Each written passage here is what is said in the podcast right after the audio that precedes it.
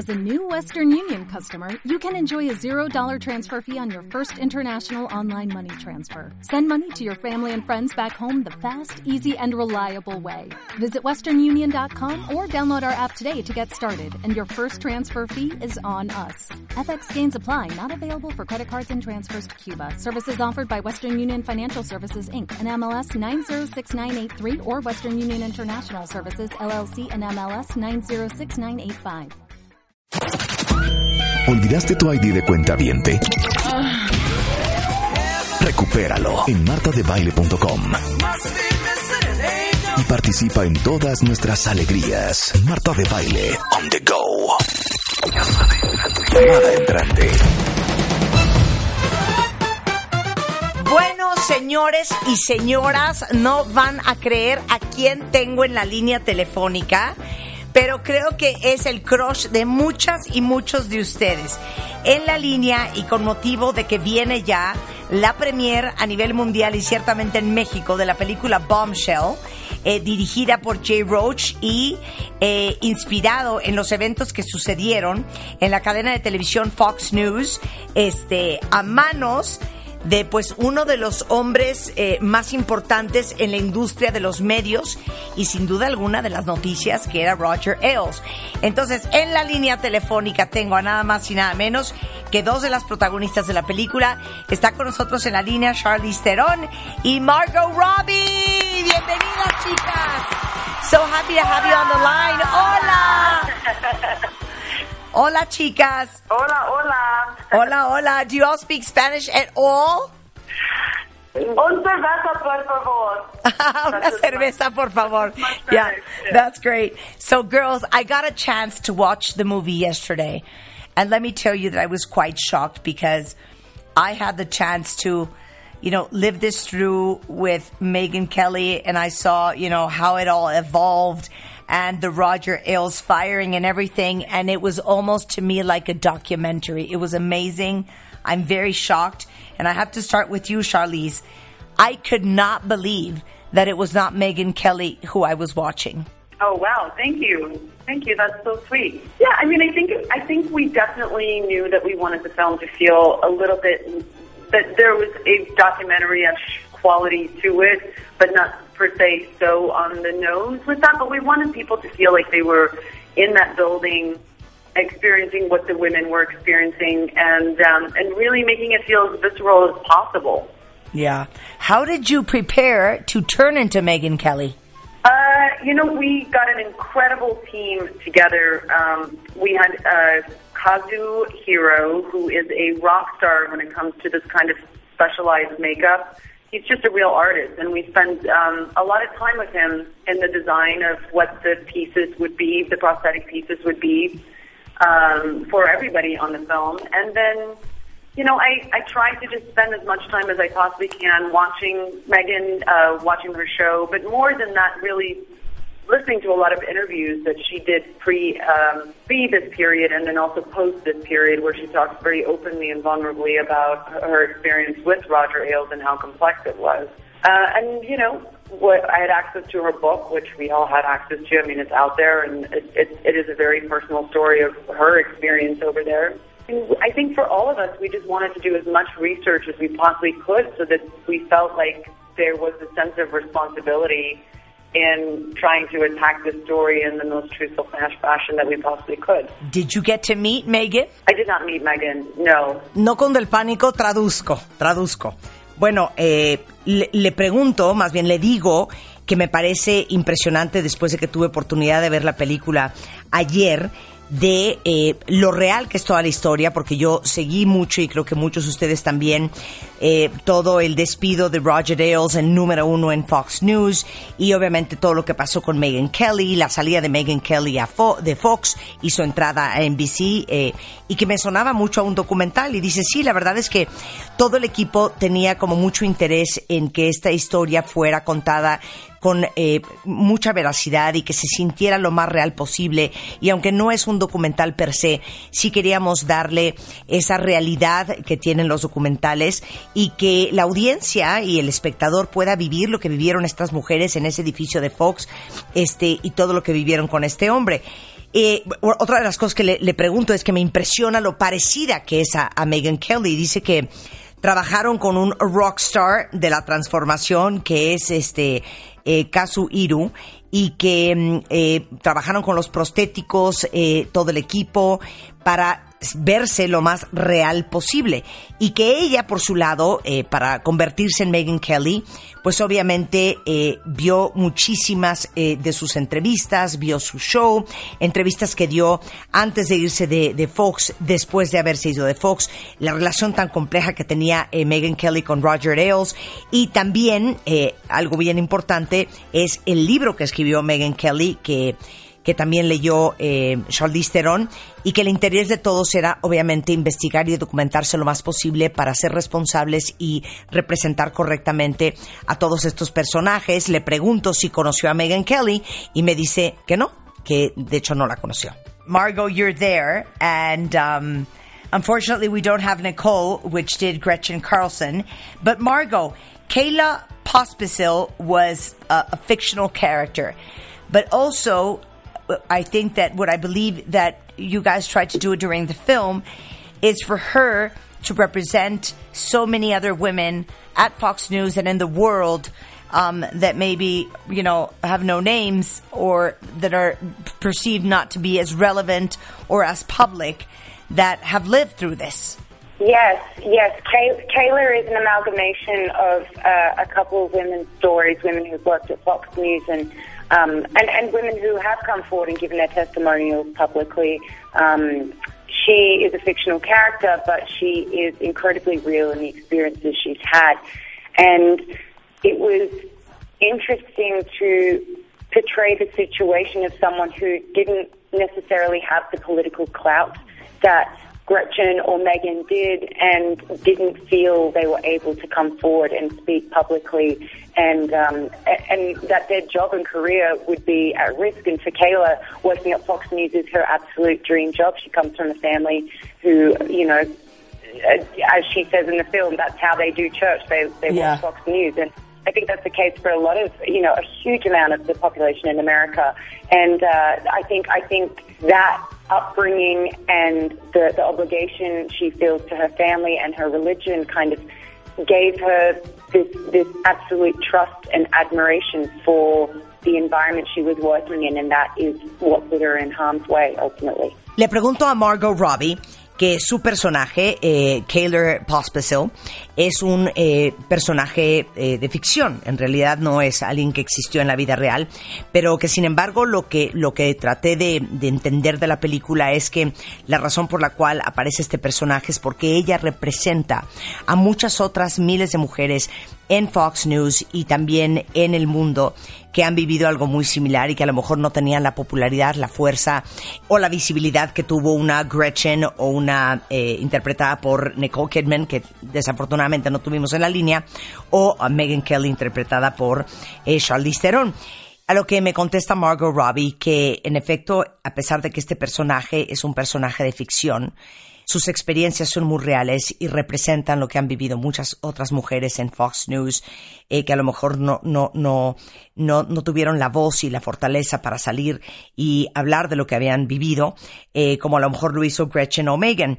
Eh, sin embargo, también es muy interesante porque este personaje, Kaylor, ella viene de una familia que era ultra mega super fan de Fox y evidentemente eh, ella siente que para no fallarle a su familia, a su religión, a, lo que ella había crecido viendo, eh, obviamente ella se queda expuesta este, eh, y atrapada en esta situación muy complicada, pues para no fallarle literal a su familia. So, for both of you, and if you want, you can start, Margot, with the next question. But how was this film proposed to you, and why did you want to say yes and do this film?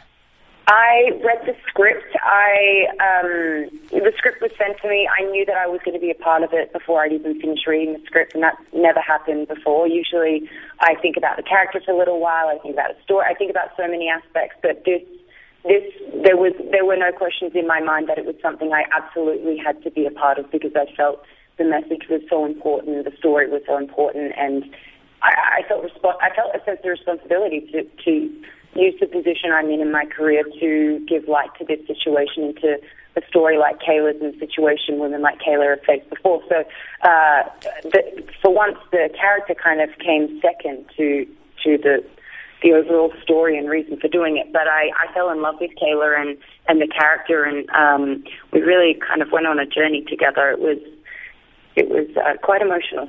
And Charlize, how did the script come to you, and why did you say yes? The script was sent to my company to produce, um, and also with the idea of me maybe playing Megyn. So we, we initially, as a company, looked at uh, the script and, and realized pretty early on that it was definitely something that we wanted to do under our banner. Um, it took me a little longer to kind of wrap my head around the idea of playing Megyn Kelly. She's just incredibly well known, and ultimately, I think I just had an, an, an incredible amount of fear that somehow I wouldn't be able to, you know, do it properly, and yeah. I didn't want to hurt the movie. So it just it just took me a little longer. I mean, strangely, it took Jay Roach, our filmmaker, um, who is a really good friend of mine, and I had actually asked him as a friend to just read the script and tell me what he thought. Um, that it was through that conversation that he really convinced me that I had to do this, and uh, I convinced him that he really had to direct this. Uh, so it was pretty serendipitous that it all came about uh, in such a lovely way. Bueno, ¿cómo les llegó el script y cómo decidieron decir sí a hacer esta película? Margot Robbie es la primera en contestar. Y dice Margot que ella leyó el script y que literal normalmente cuando recibe el script se concentra algunos días, piensa, analiza el personaje antes de tomar una decisión, pero que ella había dicho que sí, siquiera antes de haber leído el script, sin siquiera saber eh, qué personaje iba a ser. Eh, y de hecho, eh, ella siempre sintió que tenía que ser parte de este proyecto para usar su talento y a lo que se dedica como actriz para darle luz a estas eh, situaciones y estas experiencias de tantas mujeres allá afuera. Se enamoró del personaje de Kaylor que ella hace. Este, y, esa es la razón por la cual dijo 100% sí. Y luego Charlize Theron eh, llega a este script, este guion a manos de su productora que se llama Denver and Delilah Productions y justamente ella empieza a analizar eh, el tema y dice 100% nos interesa como productora, como casa productora, producir este film eh, bajo nuestro paraguas. Y, lo que sí dudaba mucho es, ¿debo de ser yo la que representa a Megan Kelly o no? Eh, número uno, porque Megan Kelly es una mujer muy, muy conocida. Eh, dice Charlize Theron que le daba pavor no hacer un buen papel, no representarla como se merecía y que de hecho le dio el script a, uno de sus directores eh, y productores, a Jay Rod, y le dijo, a ver, quiero que leas esto y que me digas qué opinas. Y cuando Jay regresó y le dijo, ya lo leí y te digo una cosa, sí tienes que hacer Megan Kelly, es donde ella dijo, bueno, pues vamos con todo. I think that, you know, all of us that have been in media, certainly you girls that, you know, grew up in, in, in front of a camera, but, you know, it's something that it has happened so so many times in Mexico to so many women on television, on cinema, um, in media in general. That I think that the use of our voices to make a point of, of this and, and the Me Too movement has been so important because I think that almost every woman in this industry has had a Roger Ailes in their lives. So, how has it been important to you as um, I don't know if the term is correct, but you know, media women or Hollywood women to use your voice to make a point for the rest of the women that maybe are not so visible, maybe are not that courageous, but that live this every day? Um, it's Margot speaking. Uh, I, I, I think it's hugely important, and it's something, like I said, it's, it's a sense of responsibility I've felt with every step forward in my career. Every time I've moved forward, um, I've recognized that in small ways I have gained a small amount of influence, but that influence can hopefully do something good. It can lift someone up. It can support someone. Someone else can be heard or seen.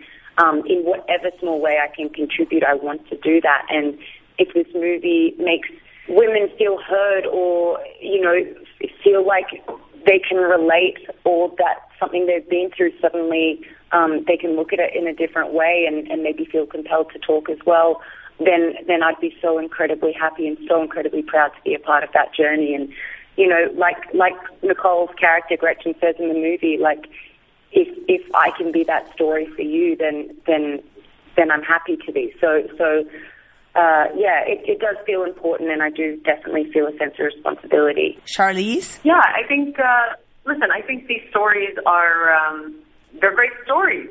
You know, whether they're if you eliminate the whole um, the whole kind of movement behind it and this kind of like bigger thing that's happening uh, in our culture right now with just how um, actively we're all talking about this. At the core, the the story is really fascinating. It's um, it's an important one because I think that this time and this place right now is giving a real energy boost to things not quieting down or things not kind of going away. I remember, you know, many years ago when I started, every once in a while you would hear a story of somebody who would be brave enough to speak out about a you know certain situation that they found themselves in. Uh, but it was so isolated, and you would hear about it for like a month or two months, and then it would just go away, and then you'd start noticing, well, the person that they were talking about is still working, and there were really no repercussions, and it felt so incredibly hopeless to change anything, not just in our industry, but I think for women in general. It's a different time right now, and I think there's a real need for us to push this forward and to kind of accelerate right now uh, and to not back off because uh, there's such great momentum behind this. And for the first time, I think as a woman, for myself, I feel like we're actually at a place where we can cause great change. So it, it, it is, uh, it's always nice when you can go and do a job that you really love, but also have it have this, um, this foundation of something much bigger than just storytelling. La pregunta obligada para ambas, tanto para Charlize como para Margot, era, todos, todos los que hemos estado en los medios, todas las mujeres que han sido parte de la vida pública, que pueden ser o actrices o cantantes o, o comunicadores o periodistas, pues han tenido su dosis de Roger Ailes en algún momento de su vida. Y que qué tan importante era para ellas eh, hacer, eh, mandar este mensaje, hacer un punto relevante eh, con el lanzamiento de esta película. Eh, la primera que contesta es Margot y dice, yo siento un increíble sentido de responsabilidad porque me doy cuenta que la posición en la que he estado eh, por el crecimiento que he tenido en mi carrera me da una postura de increíble influencia y eso me da una, una oportunidad para hacer algo para los demás. Y si esta película hace a alguien allá afuera sentirse escuchada, sentirse vista, sentirse apoyada, imagínense qué orgullo y qué honor poder lograr eso. Y justamente eso es lo que estamos tratando de lograr con, con, con este film. Y Charlize, por su lado, dice, bueno, la verdad es que creo que independientemente de los movimientos del Me Too y lo que estamos viviendo en esta época, estas son grandes historias. Y, y que al final eh, estas grandes historias eh, mueven el mundo, eh, nos dan visibilidad de lo que ha sucedido, porque sin duda alguna en Hollywood eh, yo he crecido escuchando una historia por acá, una historia por allá de alguna actriz que había vivido algún tipo de acoso y de repente pues la veías actuando en una siguiente película y decías, bueno, pues ya no, no pasó a más, no pasó nada. Y creo que ahora más que nunca es, es una gran oportunidad para no quedarnos calladas, para seguir empujando, para que esto siga siendo un tema sobre la mesa, este, y sin duda alguna para seguir este, logrando que las cosas vayan para adelante y acelerar este, este proceso eh, tan importante para las mujeres que trabajan en cualquier industria en el mundo. Have you had your share of harassment in your industry and have you been vocal about it? Yeah, um, I I have had I've had one situation in my career that I have been very vocal about. Um, you know, and strangely, what I realized over the years, especially I think it was around the time that the Harvey Weinstein story broke. Um, it wasn't Harvey Weinstein; it was somebody else. But I had, it made me question what happened to my story, and I kind of went back and I researched it a little bit. And what I discovered was that the story that I was always very transparent about was being talked about in a very protective manner by journalists. Yeah. Um, and I think it was it was eye opening to me. I had never not spoken about it fully transparently, and to realize after all these years, because I never paid attention to it, that his name was actually protected was really shocking to me. Um, but outside of that, you know, none of us. I don't think we want anything to kind of hijack the story. I definitely don't want to hijack the story. Um, and as Margot, you know, Mar- Margot and I have been having this conversation about just how prevalent this is. That that we probably don't know a woman who hasn't at some point in their life been affected by a, a degree of harassment. It's pretty impossible to find a, a woman that hasn't experienced that. Yeah. Yeah, I think the relate- relatability is, is, is really powerful. Uh, when we screen this movie to people, not just women, but men really relate to a lot of this stuff on different levels. And I think ultimately that's the thing that people are tapping into emotionally. And I think we're realizing through that experience that we've really kind of touched upon something that people want to talk about. Ok, le pregunto, ¿has tenido tu historia de acoso en la industria y has sido vocal al respecto? Y a lo que me contesta, sí he tenido una sola situación en mi carrera y lo he hablado mucho, curiosamente, de lo que me di cuenta a lo largo de los años, especialmente alrededor de cuando salió a la luz la historia de Harvey Weinstein.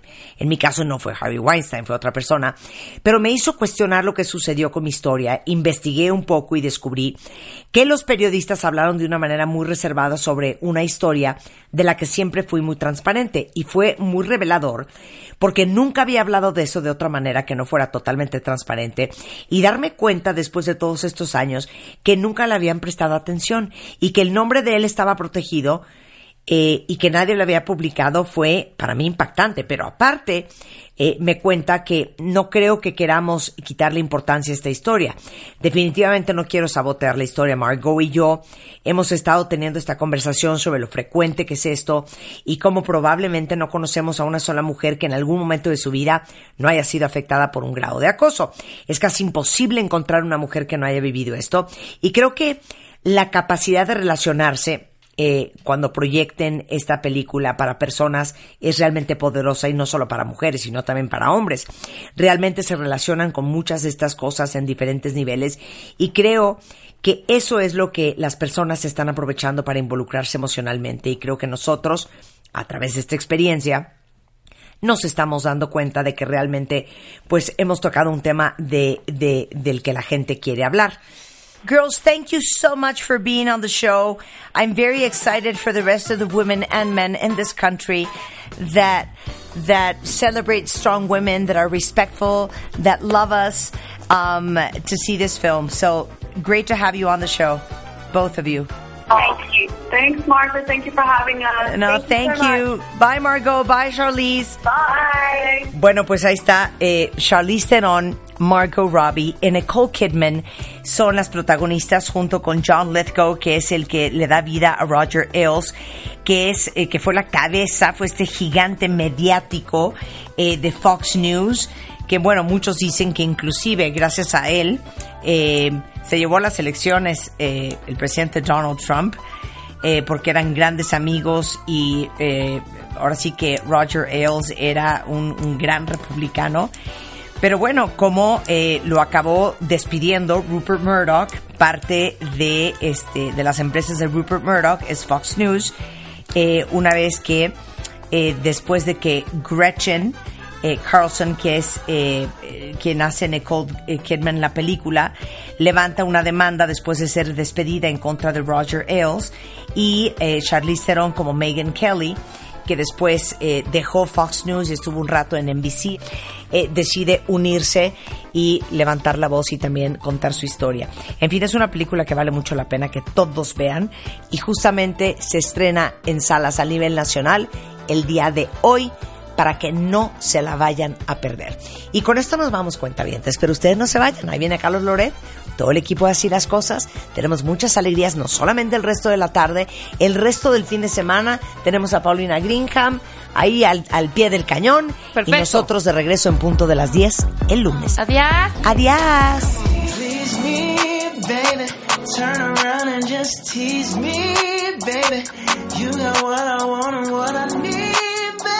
Let me hear you say, Please. let me hear you say. Every day, we rise, challenging ourselves to work for what we believe in. At U.S. Border Patrol, protecting our borders is more than a job, it's a calling. Agents answer the call, working together to keep our country and communities safe. If you're ready for a new mission, join U.S. Border Patrol and go beyond. Learn more at cbp.gov slash careers.